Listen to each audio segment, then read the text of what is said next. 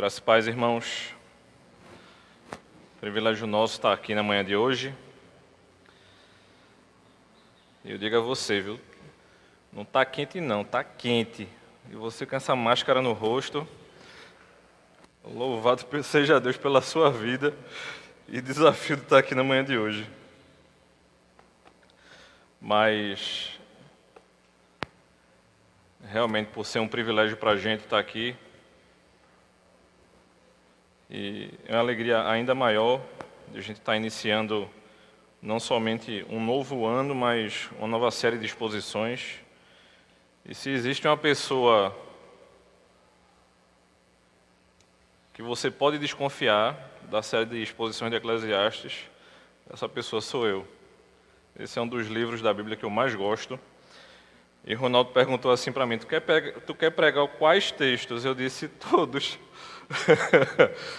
Mas a gente sabe que é, a gente tem que é, dividir com os irmãos e eu terei que pregar à noite em 1 Coríntios também, mas um amigo disse ontem para mim, pede aí para pregar de manhã. Está resolvido. mas isso, eu acho que isso torna a coisa mais desafiadora ainda. Torna é, a responsabilidade ainda maior. E não somente isso, eu diria que Eclesiastes é um livro muito mal interpretado. Um, um pastor, se é que eu posso chamá-lo de pastor, tem um livro que diz que esse é o livro mais mal-humorado da Bíblia, e eu diria que é justamente o inverso. É um livro que a gente vai chamar você a pensar a respeito dessa, dessa caminhada na Terra e de que existe a possibilidade de nós sermos felizes a gente não escolheu essa, essa tem, esse tema à toa para essa série, né? O ser e o nada na Terra do Sol. E vai ser um desafio grande e feliz para a gente ao longo desse, desse ano, durante a manhã. E eu quero convidar você a abrir a sua Bíblia em Eclesiastes, capítulo 1. Hoje a gente vai ver os 11 primeiros versículos texto nos diz o seguinte, irmãos. Palavras do pregador, filho de Davi, rei de Jerusalém. Vaidade de vaidades, diz o pregador, vaidade de vaidades, tudo é vaidade. Que proveito alguém tem de todo o seu trabalho, com que se afadiga debaixo do sol? Geração vai e geração vem, mas a terra permanece para sempre. O sol se levanta e o sol se põe e volta ao seu lugar, onde nasce de novo. O vento vai para o sul e faz o seu giro para o norte, dá voltas e mais voltas e retorna os seus circuitos. Todos os rios correm para o mar e o mar não se enche. Ao lugar para onde correm os rios, para lá eles voltam a correr. Todas as coisas são canseiras tais que ninguém as pode exprimir. Os olhos não se fartam de ver, nem os ouvidos se enchem de ouvir. O que foi é o que há de ser, e o que se fez, isso se tornará a fazer. Não há nada de novo debaixo do sol. Será que existe alguma coisa de que se possa dizer: Veja, isto é novo. Não, já existiu em tempos passados, muito antes de nós. Já não há lembrança das coisas que se foram e das coisas que ainda virão. Também não haverá memória entre os que hão de vir depois delas. Vamos orar, irmãos. Santo Deus de Israel, assim como nos é dito na tua palavra, Senhor como é que a gente pode e tem gastado o nosso tempo, Senhor. Que Teu Espírito conduza na manhã de hoje os nossos corações, ó Pai, e que a gente seja conduzido por Ti ao longo de toda a nossa vida, Senhor. Que a gente possa ser conduzido por Ti, Pai, e que a gente tenha o entendimento daquilo que é exposto, para que a gente não somente aprenda, mas a gente tenha a plena ciência e certeza de que é possível aplicar isso no nosso dia a dia, Senhor Deus. Nós te agradecemos, ó Pai, e te louvamos, Senhor. Muito obrigado, Pai. Em nome de Jesus, amém. Irmãos, é muito difícil para a gente, em alguns momentos, quando a gente olha para um texto como esse, que é para ser um texto de fácil aplicação, mas eu diria que a gente vai perder muito do ponto de contato, e eu não sei se você está lembrado que ainda assim a gente está dentro do grupo de textos que a gente vai chamar de poéticos dentro da Bíblia. Então, quando eu leio um texto como esse, eu não sei se você já teve a oportunidade de ler algum livro em que o autor ele tem, digamos assim, a capacidade de falar de maneira mais bonita, mesmo falando de coisas simples. Eu diria que é, um pastor que, eu diria que dois pastores que têm essa capacidade aqui em nosso país. Um deles é o Reverendo Vadislau, que eu citei muito ao longo de janeiro. Até ele falando de aconselhamento e falando de personalidade, ele vai citar poesia, vai citar é, textos que vêm à sua lembrança, vai citar músicas. E uma outra pessoa que consegue fazer isso com muita maestria é Emílio Garófalo Neto. Você, não somente assistindo às pregações dele, mas lendo as coisas que ele escreve, você vai perceber que a coisa é muito mais bonita ali e você vai encontrar tanta beleza que você diz assim, rapaz, o cara está chamando a nossa atenção, ele está falando a respeito da nossa pecaminosidade, mas ainda assim ele vai falar com tanta beleza. Eu diria que Salomão, de maneira ainda mais magistral, ele tem essa capacidade. Ele não somente consegue ser poético, mas filosófico dentro do texto de Eclesiastes, e eu diria que eu vou me controlar o suficiente para não falar tanto de filosofia durante as pregações de Eclesiastes, porque ele vai fazer com que a gente pense, mas ele também não vai deixar com que a gente fique pairando. A ideia não é essa. A ideia não é que a gente fique em suspenso, como muitos dos filósofos é, nos trazem a essa impressão. E ele já abre o texto aqui falando de profundidade. O versículo 1 chega para mim e para você e diz assim: palavras do pregador. Eu diria que essa palavra pregador aqui, ela é muito mais profunda do que simplesmente aquele que é capaz de proclamar e proferir acerca daquilo que o Senhor espera que seja dito. Se eu e você a gente corresse, por exemplo, para uma outra língua, para o latim, por exemplo, e fosse falar acerca de profundidade, a palavra no latim seria profundos que obviamente vai ter um significado muito maior. Mas se a gente pudesse contrapor essa questão de profundidade, e a gente pudesse, por exemplo, pensar em alegria, como é que ele está chamando a minha atenção e a sua aqui, falando acerca, por exemplo, no versículo 3, de qual o proveito que eu você podemos ter acerca do trabalho?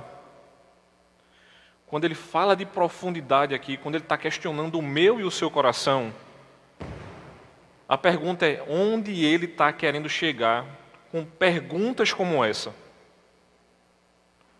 Essa profundidade é realmente o contrário de coisas superficiais e rasas. Coisas que eu e você, digamos assim, levamos muitas vezes com a barriga, achando que a coisa é tão simples e tão fácil que dá para a gente fazer de qualquer maneira. E com respeito a esse pensamento profundo, é como se Salomão chegasse para mim, para você na manhã de hoje e nos dissesse o seguinte: Não pense que o pensamento profundo demais ele está associado com melancolia, por exemplo. As pessoas não têm adoecido de depressão, por exemplo, porque elas pensam demais. E algumas pessoas chegam até a falar palavras difíceis para mim, para você, né? Fulano adoeceu porque ele fica elocubrando. E você fica assim, meu irmão, esse cara falou o quê? Nós não vamos, não vamos ser tomados de assalto, porque nós estamos pensando de maneira muito profunda. Profundidade também não está conectado, irmãos, com tristeza. E muito menos a alegria, ela tá, tem a ver com superficialidade. Quando Salomão chega para mim, para você, logo no início do texto aqui, ele está dizendo o seguinte: será que você não tem se entregado a esse materialismo desenfreado que tem sido oferecido a mim e a você? Veja quantos mil anos atrás Salomão está questionando isso a mim a você. E muitas vezes a gente fica dizendo: não, isso é uma coisa do nosso tempo. Isso é de agora. E minha mente já se enche aqui de muitos questionamentos que o próprio texto de Eclesiastes para frente começa a fazer. Salomão vai dizer que ele se entregou à bebida para ver se ele encontrava um, um determinado tipo de alegria. E eu estava lembrando, estava ouvindo um, um, um, CD, né? A gente costuma falar CD, mas não é CD, né? Estava ouvindo um álbum na sexta-feira e eu estava lembrando que a pessoa que produziu aquele disco, ele tem a mania de consumir drogas para conseguir chegar na, na mente dele, num estágio de criação, diz assim, rapaz, para eu conseguir fazer esse tipo de música, eu preciso me entorpecer, porque aí minha, minha, minha criatividade vai aflorar. Eu não sei se você sabe, mas tem inclusive pensadores modernos que chegam a pensar esse tipo de coisa. Que ele só vai chegar no, no êxtase, no pico do pensamento dele, quando ele se entorpecer. Ou seja, algumas pessoas vão chegar a dizer para que para chegar no Nirvana, e Nirvana, Nirvana não é somente uma banda não, viu irmãos? Para ele chegar nesse ápice, ele tem que sublimar de alguma maneira. Ele tem que ultrapassar determinado estágio para conseguir fazer isso.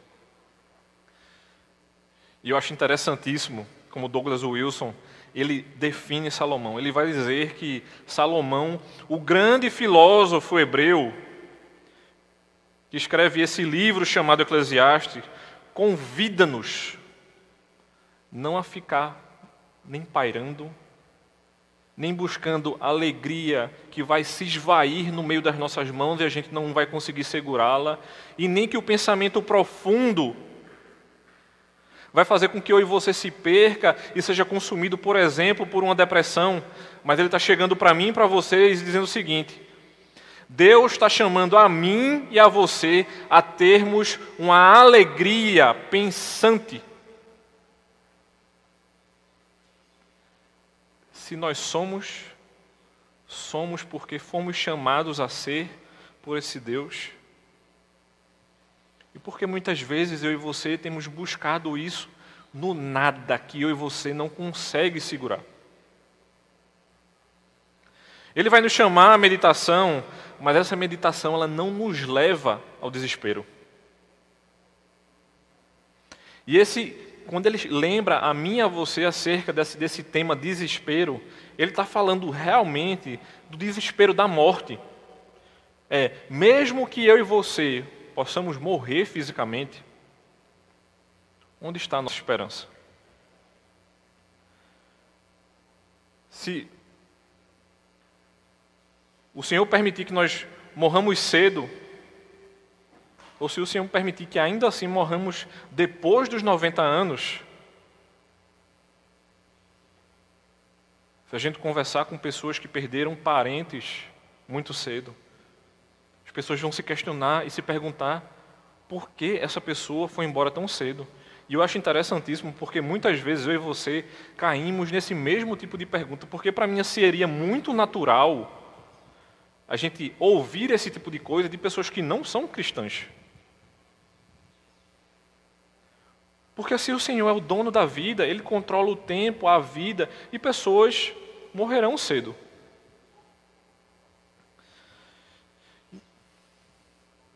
Esse livro que nos chama a termos essa alegria profunda, ele está chamando a mim e a você a sermos otimistas.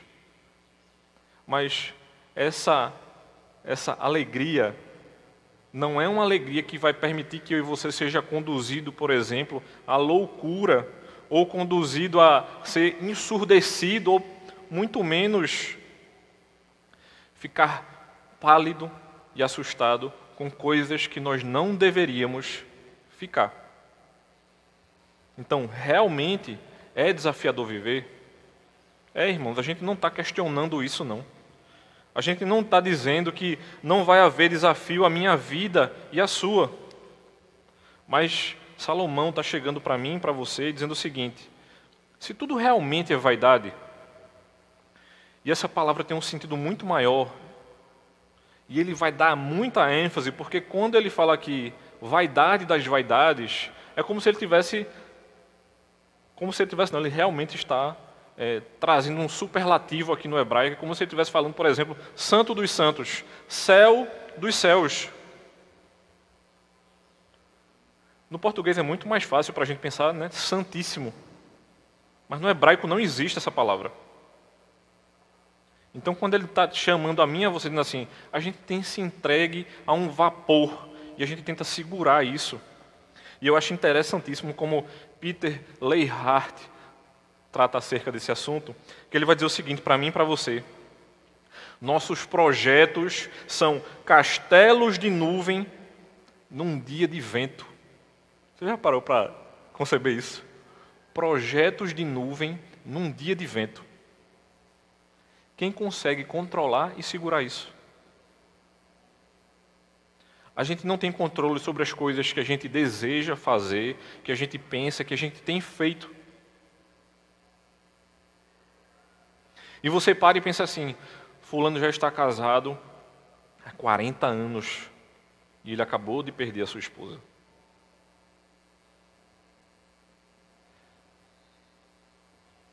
Se o casamento desse irmão é, um projeto de vento, quando a esposa dele falecer, realmente a coisa vai, essa fumaça, esse, essa nuvem, ela vai fugir da mão dele de maneira realmente incontrolável. E em primeiro lugar, irmãos, Salomão está chegando para mim e para você dizendo o seguinte: tudo realmente deveria fazer sentido. E o primeiro erro é tratar a palavra vaidade como os modernos a tratam como falta absoluta de sentido. Mas o que Salomão está trazendo para mim e para você é justamente um, um sinônimo de rebelião.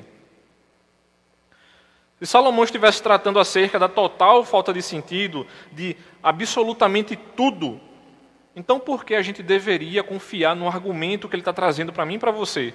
Se isso aqui fosse um livro é, filosófico que ele estivesse conjecturando acerca do nada, por que estaria na Bíblia? Deus está querendo pregar uma peça para mim, para você, ou Ele está querendo conduzir o nosso coração para algum lugar?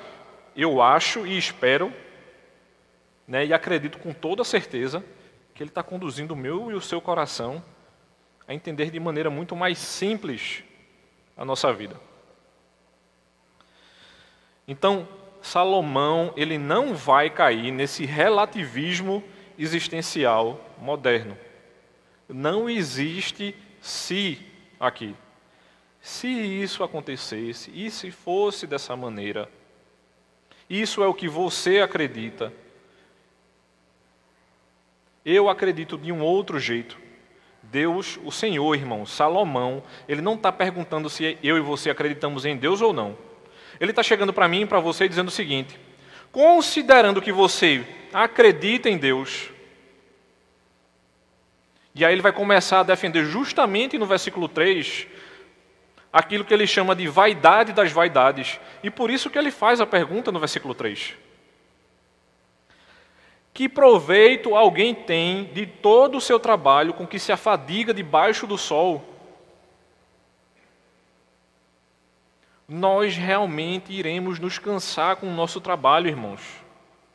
É para ser difícil mesmo.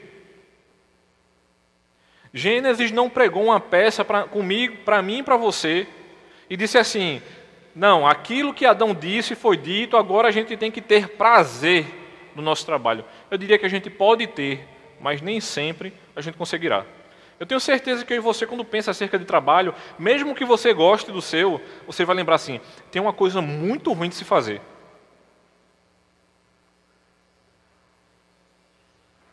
E isso é em todos os aspectos.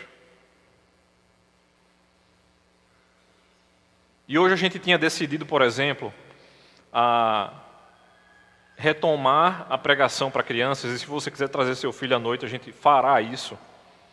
E eu fiquei pensando, como é que eu vou falar que vai, de vaidade de vai, das vaidades para as crianças? Você já parou para pensar o que é que seu filho acha do seu trabalho? Será que ele acha que você é feliz trabalhando? E eu fiquei pensando, eu vou perguntar isso para os meninos. E pode ser que um ser humaninho desse diga assim: meu pai só chega estressado em casa, querendo matar a mim e a minha mãe. E eu diria que normalmente homens conseguem desconectar mais do que mulheres. Normalmente o homem consegue deixar o trabalho no trabalho, chega em casa, né? A mente desligou do que estava fazendo e liga. Mas isso não nos dá o direito, irmãos, de chegar destruindo ou desconstruindo, na verdade, o nosso lar, porque a gente acha que a gente tem o direito de fazer o que a gente bem entende. Então a gente deve deixar a palavra realizar o trabalho. O questionamento que Salomão tem nos feito aqui é: deve haver algum sentido em nós trabalharmos? E ele vai fazer várias confirmações aqui. Ele vai dizer no versículo 4: Geração vai e geração vem, mas a terra permanece para sempre. Ou seja, a nossa vida ela é cíclica. Nós morreremos, se o Senhor não voltar, outra geração virá e continuará se afadigando no trabalho. E o versículo 5 diz: O sol se levanta e se põe, ou seja, ele diminui o ciclo. Ele fala de geração, ou seja, um ciclo maior. E aí ele vem para um dia. O sol vai e o sol vem. E volta para o seu lugar, onde nasce de novo. E aí ele usa para mim, para você, uma ilustração vertical, ou seja, o sol nasce e se põe. E depois ele usa uma ilustração horizontal para mim, para você. O vento vai para o norte para o sul. Ou seja, independente do sentido, independente do tempo, quem é que tem controlado as coisas que eu e você não deveria estar controlando? Todos os rios correm para o mar e o mar não se enche. Quem controla a gravidade? Salomão está escrevendo sobre gravidade quantos mil anos atrás e você ainda diz que não tem ciência na Bíblia. Ele poderia não ter noção do que ele estava falando de maneira completa? Pode.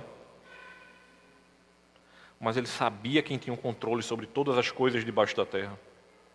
Então, antes de eu e você correr para tornar Eclesiastes uma caixinha de surpresa de citações que nos inspiram, qual é a condução? A gente está sendo levado para onde? Se nós não formos criteriosos, irmãos a gente vai cair na cilada de começar a escrever disparates piedosos, afirmando que Salomão queria dizer que embaixo e em cima, e vice-versa, a gente vai começar a dizer coisas que Salomão não está dizendo aqui no texto.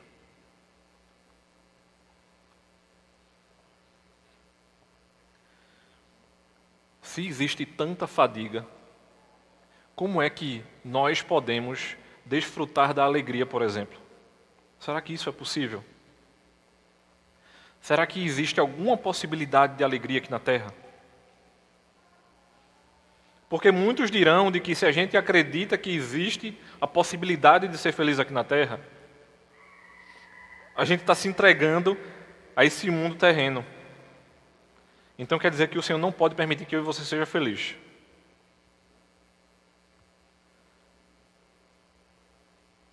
Ou será que a gente deveria se entregar a essa tristeza profunda e a normalidade da igreja seria viver em ansiedade e depressão até que Cristo volte? Será que é que isso Será que é isso que nós estamos sendo chamados a fazer? Porque se eu e você começarmos a entender de que Deus é quem dá as coisas, Deus é quem concede a capacidade para desfrutar dessas coisas. E e você começar a perceber que isso são coisas distintas, talvez a gente sofra um pouco menos aqui na terra. Talvez a gente comece a perceber que Deus tem cuidado muito mais do seu povo do que você imagina. Porque essa primeira capacidade todos terão. O incrédulo terá. Quando é falado de mudança aqui, essa mudança ela é um sinônimo de mesmice. O versículo 8 diz que todas as coisas são canseiras tais que ninguém as pode exprimir, e os olhos não se fartam de ver, nem os ouvidos se enchem de ouvir. E aí é quando você começa a se perguntar no versículo 9, o que é que Salomão está querendo dizer? Porque ele vai começar, para alguns aqui, a viajar. Porque ele vai dizer: o que foi é o que há de ser. E o que se fez, isso se tornará a fazer.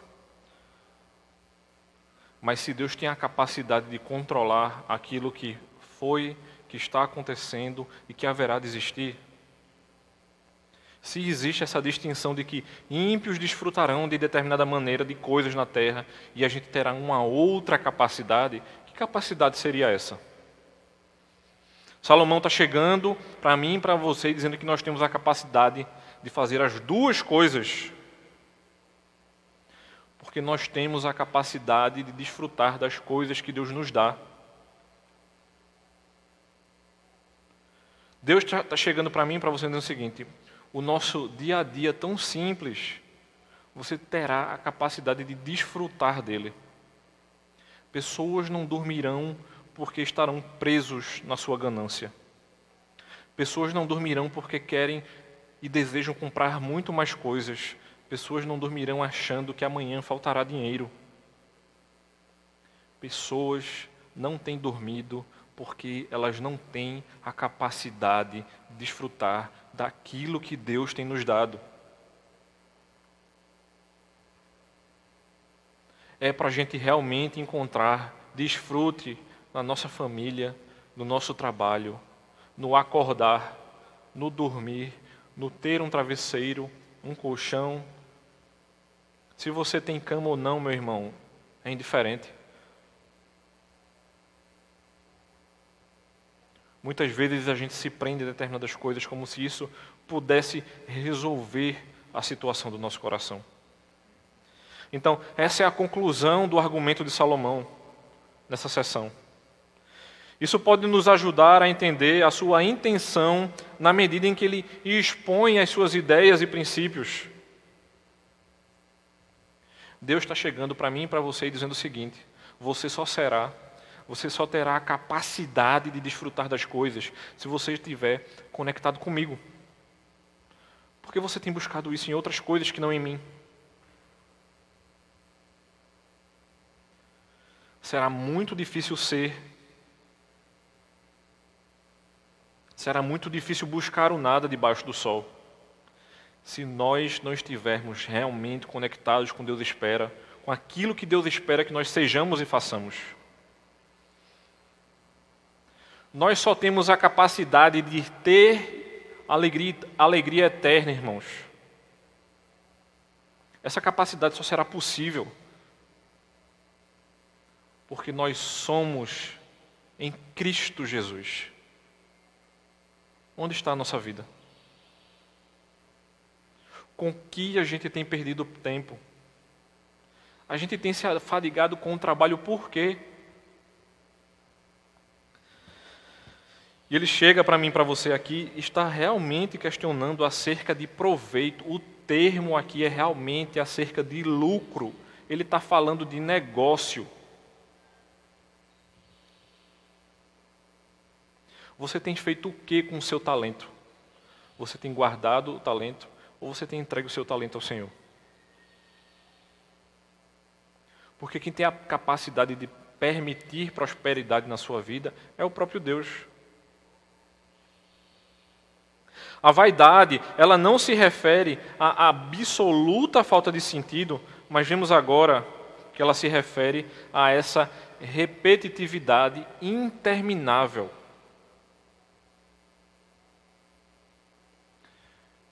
Emílio falando acerca disso, ele lembra de uma coisa que realmente é verdade. Ele diz o seguinte: a filosofia europeia nada mais é do que uma nota de rodapé acerca de Platão. O que muitas vezes eu e você está procurando resposta nos filósofos, por exemplo, e eu não estou dizendo que a gente não possa estudar filosofia, mas Platão disse lá atrás, e pode não haver registro de que alguém disse antes dele. E que Salomão está chegando para mim, para você, e dizendo o seguinte: você está se afadigando e procurando coisas onde? É como se a gente dissesse: O que é que você fez ontem? Não, eu acordei, tomei banho. Tem algumas pessoas que fazem isso, né? Ontem foi sábado, né? Dia, dia de tomar banho e tal. Então, assim, você tomou café, os pratos foram para a pia. Você pode ter saído, mas quando você voltou para casa, os pratos estavam aonde? Não existem gremlins que pegam os pratos da pia, lavam, botam no escorredor, certo? Não existe isso ainda. Não sei como será no céu. Eu espero em Deus que a gente não precise lavar prato.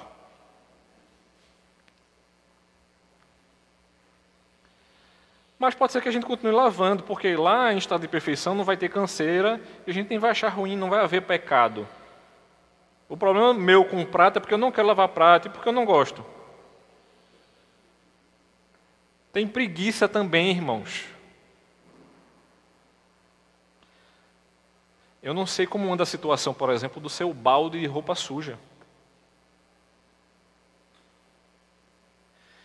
Vão ter irmãos e irmãs que têm um ídolo chamado tanque, conhece? Tem que lavar roupa todo dia. Eu diria que tem gente que tem um, um business com a máquina de lavar. Se não ligar todo dia, vai dar errado no outro. Mas dependendo do tamanho da sua família, você realmente precisa fazer isso. Mas tem gente que está usando a última camisa possível hoje, porque se ele não lavar, não ligar a máquina hoje,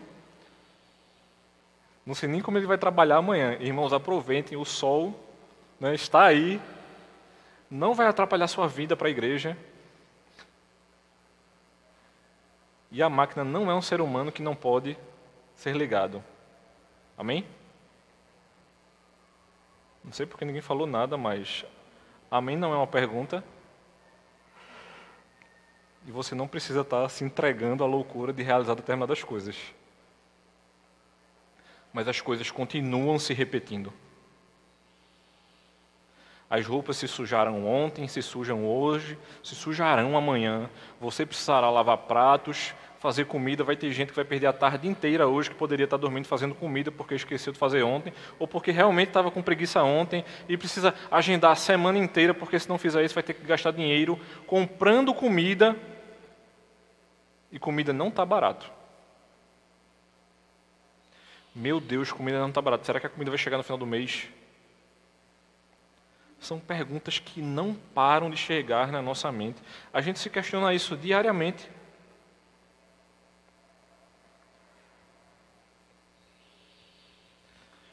Se eu perguntasse para minha esposa agora se eu poderia levar alguém para almoçar lá em casa agora, eu ia colocar minha esposa em pânico.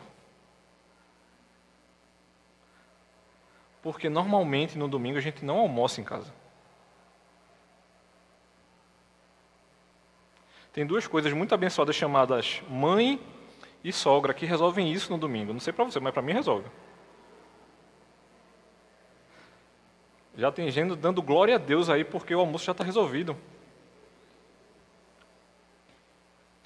Mas ainda assim, irmãos, as coisas continuam a se repetir dia após dia. Então, Salomão, percebendo que as gerações vão e vêm, e que um grupo de pessoas substitui o outro, como a gente acabou de ler no versículo 4, ele também vai perceber no versículo 11 que não existe consciência um do outro, como ele vai dizer aqui. Já não há lembrança das coisas que se foram e das coisas que ainda virão. Também não haverá memória entre os que hão de vir depois delas. É como se a gente se prendesse num ditado que nos diz o seguinte: a única coisa que aprendemos com a história é que não aprendemos com a história. O que passou, passou. Não adianta eu e você buscar na história, porque não vai resolver nada. A nossa geração, ela é muito mais moderna. Irmãos, a nossa geração continua tratando de pecado da mesma maneira que a geração de Salomão, a geração anterior de Salomão e a geração posterior de Salomão. As pessoas têm computador hoje, vão se utilizar da tecnologia para continuar pecando. Vão existir coisas boas, coisas boas relacionadas a isso? Com toda certeza. Mas a gente precisa ser lembrado que dentro dessa vaidade, dentro dessa rebelião, esse mundo ele foi quebrado pelo pecado. Esse mundo ele foi sujeito a essa rebelião. A alegria passageira está completamente conectado a desespero completo.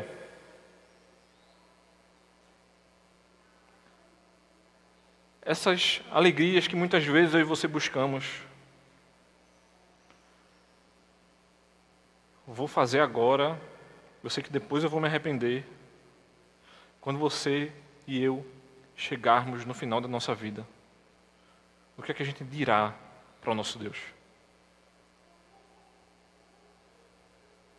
Que eu e você passamos a nossa vida inteira correndo atrás do vento, O que nós passamos a nossa vida inteira tentando corrigir a bússola, buscando a alegria profunda que é Cristo. E não há outra coisa, outra pessoa, outra alegria, não há nada, irmãos. Porque o verdadeiro ser é o próprio Deus.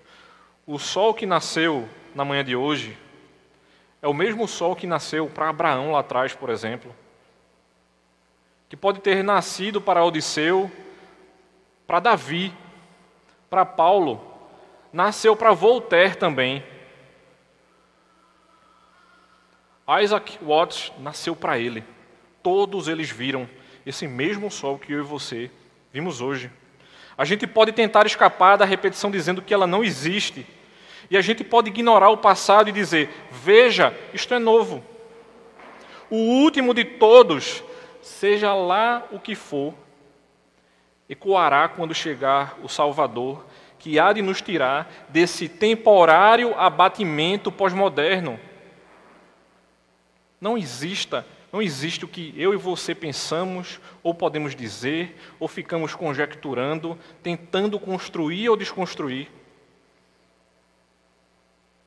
Porque muitas vezes a nossa apatia espiritual é por conta da nossa apatia ao próprio Cristo. A nossa felicidade ela não está nas coisas.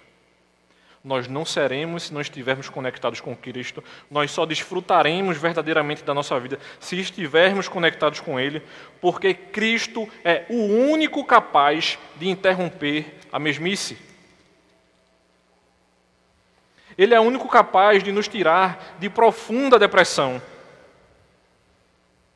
Paulo vai falar disso lá em 1 Coríntios, capítulo 15. 1 Coríntios, capítulo 15,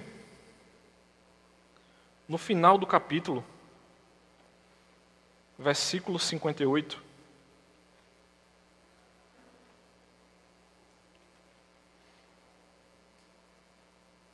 E é o último versículo.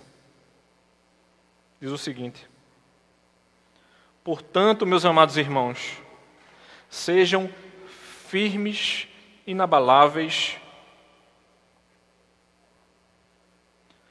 e sempre abundantes na obra do Senhor, sabendo que no Senhor o trabalho de vocês não é em vão.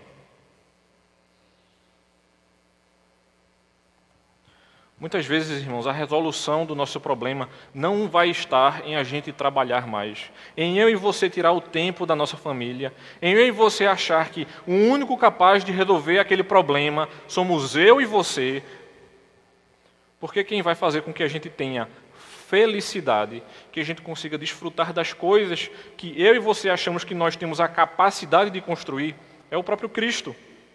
Tão certo quanto o sol nasce, os homens continuarão a cometer os mesmos erros, menos aqueles a quem Deus concede sabedoria. Todas as manhãs, a insensatez desponta no horizonte, tudo novamente. E para ser sábio, o homem tem de conhecer as suas limitações. E para mim aqui a gente chega na chave do sucesso. Irmão, você sabe o que é sucesso? Eu diria que a teologia do coaching ela seria muito boa se ela chegasse para mim e para você e assim, você é limitado e você não vai conseguir fazer tudo o que você quer. Aí eu diria que ela está afinada com a palavra do Senhor. Mas ela diz justamente o inverso. Ela diz que eu e você podemos. Que a gente precisa ser feliz. Que a gente pode. Phil Ryken, comentando acerca de Eclesiastes, ele vai dizer o seguinte: Eclesiastes nos ensina perspectiva. Sua mensagem não é nada. Sua mensagem não é que nada importa mas que tudo importa. Nada fará sentido para as pessoas que não têm a Cristo, mas tudo importará para aqueles que estão com Cristo. Se estivermos realmente conectados com Deus, nós teremos a capacidade de ser. O trabalho só será feliz, mesmo que você muitas vezes assim, está difícil, eu estou cansado.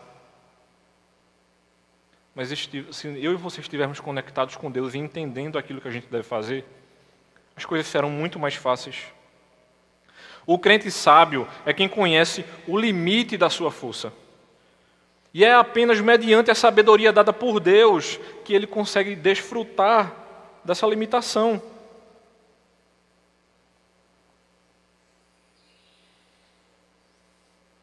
Não somente da limitação, mas ele vai conseguir também desfrutar da restrição que Deus nos impõe.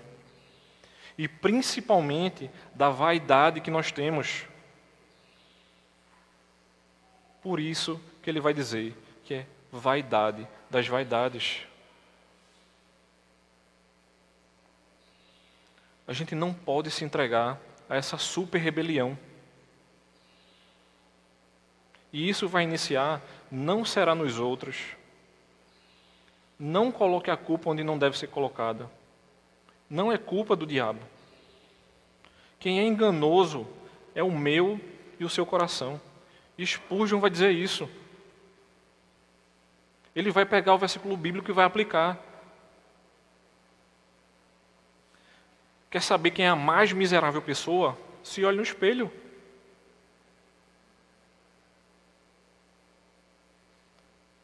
A gente não pode se entregar a esse tipo de coisa.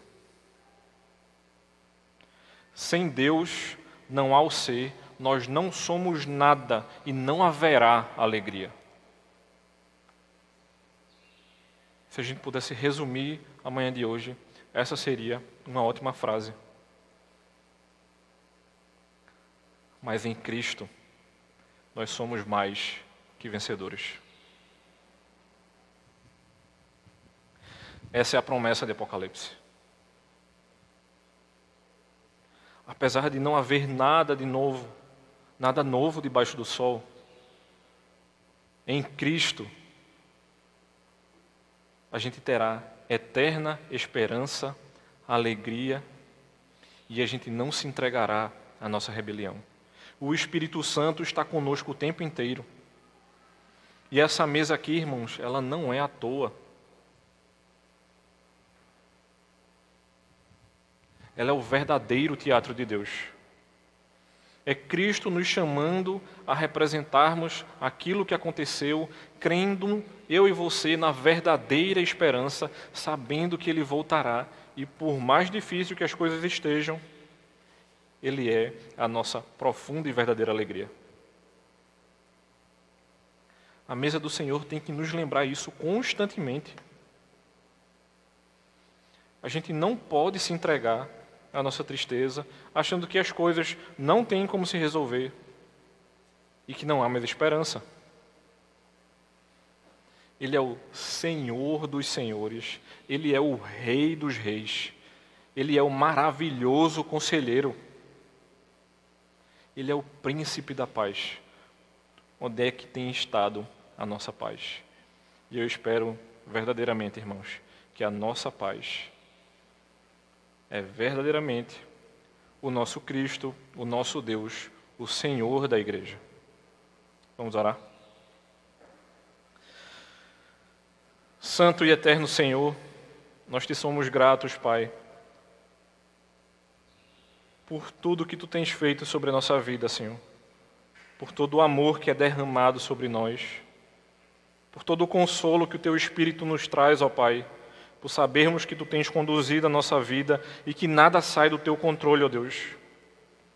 Que a gente não se deixe, que a gente não olhe para a nossa pecaminosidade e ache que está tudo normal. Que o Teu Espírito nos desafie diariamente, Pai, a saber que Tu és a nossa verdadeira alegria e de que Tu és o nosso Senhor, que Tu tens cuidado de nós, ó Pai. Cuida, Senhor Deus, de nós dia após dia e que a tua graça, que é maravilhosa, Pai, e que nos basta, nos conduza e nos faça perceber de que sem ti, Senhor, nós não somos nada, ó Pai. Muito obrigado, Pai, pela tua palavra, pelo ensino do teu servo Salomão e que a gente seja trazido para perto de ti a cada domingo, seja nas exposições da manhã, tanto quanto nas exposições da noite, Senhor. Muito obrigado, Pai. Em nome de Cristo te oramos, Senhor. Amém.